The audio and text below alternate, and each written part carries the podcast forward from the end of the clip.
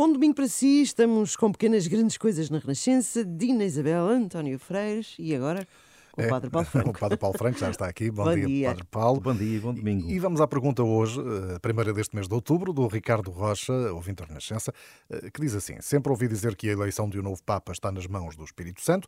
No entanto, sendo muito objetivo, trata-se de uma eleição feita por homens. Em que medida é que podemos falar da intercessão do Espírito Santo nesta situação em concreto? Padre Paulo. Bom dia. Bom dia. Em primeiro lugar a todos. Muito objetivo mesmo aqui. É verdade, é verdade. E aqui também um bom domingo ao Ricardo que nos enviou esta, esta questão. Já há uns tempos atrás estivemos aqui a falar sobre a questão das eleições dos Papas e como é que a coisa decorre, mas por acaso nessa altura falámos das coisas um bocadinho mais práticas Exato. e mais pragmáticas e não tocámos esta questão mais sobrenatural na- na- no ato da eleição, da- no fundo das reuniões do conclave, ou seja, os cardeais eleitores reunidos eh, em, em colégio para a escolha e a eleição do novo Papa. E de facto, aquilo que o Ricardo sempre ouviu dizer, eu também, e acho que todos nós, e é, e é mesmo assim. Portanto, eh, a eleição do novo Papa está nas mãos do Espírito Santo. Eh, Bem, nas mãos, no coração, na cabeça, não sei que não sei se ele tem mãos, não sei se ele tem mãos, mas a gente percebe o que é que o Ricardo quer dizer, que esperamos, obviamente todos, que eh, a ação do Espírito Santo intervenha na, enfim, no ato da eleição eh, quando o conclave está reunido. Eh, Trata-se, no entanto, diz o Ricardo, de uma eleição feita por homens. É verdade. E então temos aqui a grande questão que é colocada é, se é feita por homens, como é que a gente pode dizer que é o Espírito Santo que resolve a coisa? Exato. No fundo, no fundo É isso mesmo. É isto É mesmo. isso. Ora bem, vou tentar aqui dizer três ou quatro coisas sobre o assunto que talvez, eh, talvez ajude a gente a perceber a relação, no fundo, da ação humana com a intervenção do Espírito Santo. Primeira coisa, o Espírito Santo não atua. eh, Bom, não quero dizer aqui nenhuma heresia, mas penso que vão perceber o que é que eu quero dizer com isto. O Espírito Santo não atua por si próprio, independentemente de tudo o resto. Eh, o Espírito Santo atua através da Igreja. E a Igreja que somos também todos nós. é? Quando nós, no nosso batismo, eh, no ato do batismo, também recebemos eh, a infusão do Espírito Santo, quando no dia da nossa confirmação também eh, o Espírito Santo desce sobre nós e recebemos a plenitude do Espírito na nossa vida, nós acreditamos que, pelos dons que o Espírito Santo nos dá, gera determinados frutos. A semente já lá chamamos- está. Exatamente, até chamamos os frutos do Espírito Santo, os dons do Espírito Santo e os frutos do Espírito Santo. Portanto, o Espírito Santo concede-nos dons e a, vi- a vida, hum, quando, é, quando é vivida colocando esses dons a render, produz determinados frutos. Ora, é isso que nós acreditamos que acontece, eu pelo menos acredito que acontece, quando há a eleição do novo Papa. Porque acredito que o que preside à, à escolha, e à, e à escolha, quando um cardeal em particular vota no cardeal A, B ou C, não está apenas a olhar para as virtudes humanas, ou para as capacidades políticas, ou para eh, a capacidade estratégica de governo, mas está a olhar para muito mais do que isso. Portanto, esta é a primeira coisa. E como é que a gente sabe isso?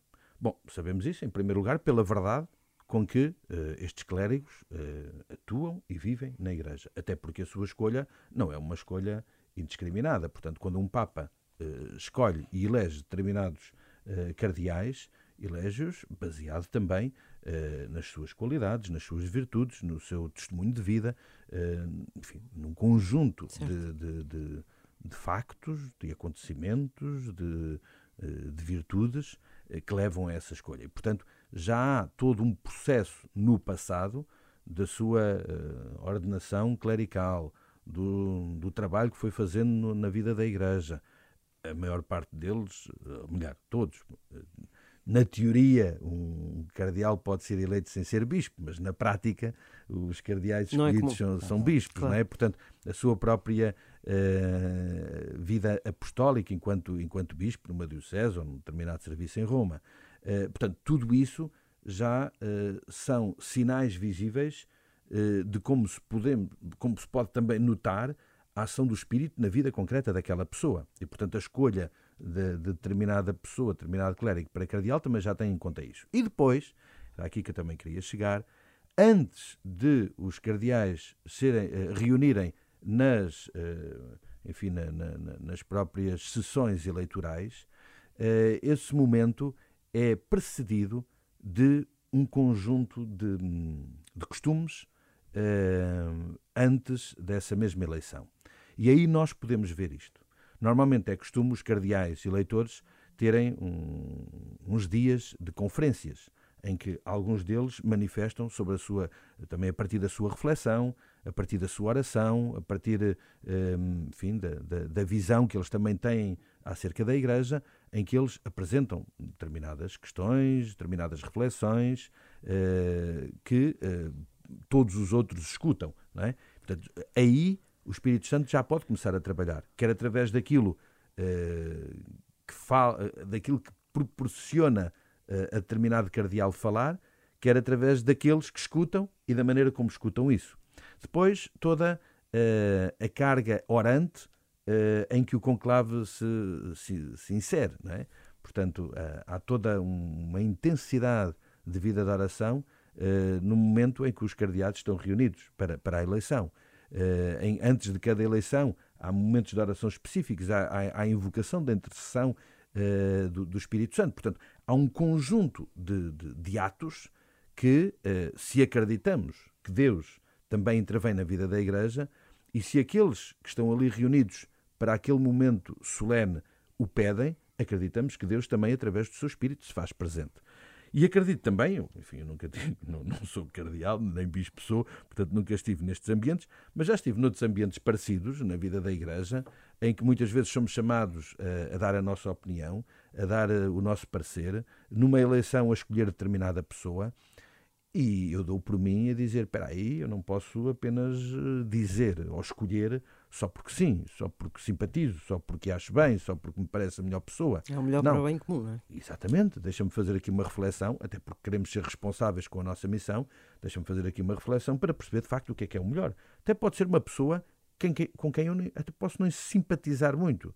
Ou seja, posso não me identificar humanamente muito com aquela pessoa, mas reconheço para aquela missão, para, aquela, para aquele ofício, é de facto a melhor pessoa, é a pessoa que reúne as condições. Eu acho que isso também é a ação do Espírito Santo a trabalhar em nós e se calhar a alertar-nos, a iluminar-nos, a chamar-nos a atenção para determinada coisa. Portanto, esta ação do Espírito Santo e a eleição estar nas mãos do Espírito Santo passa por estas coisas em particular, por estes gestos, por estes hábitos, por estes costumes, eh, por estas práticas que, eh, nas quais também o próprio conclave se envolve.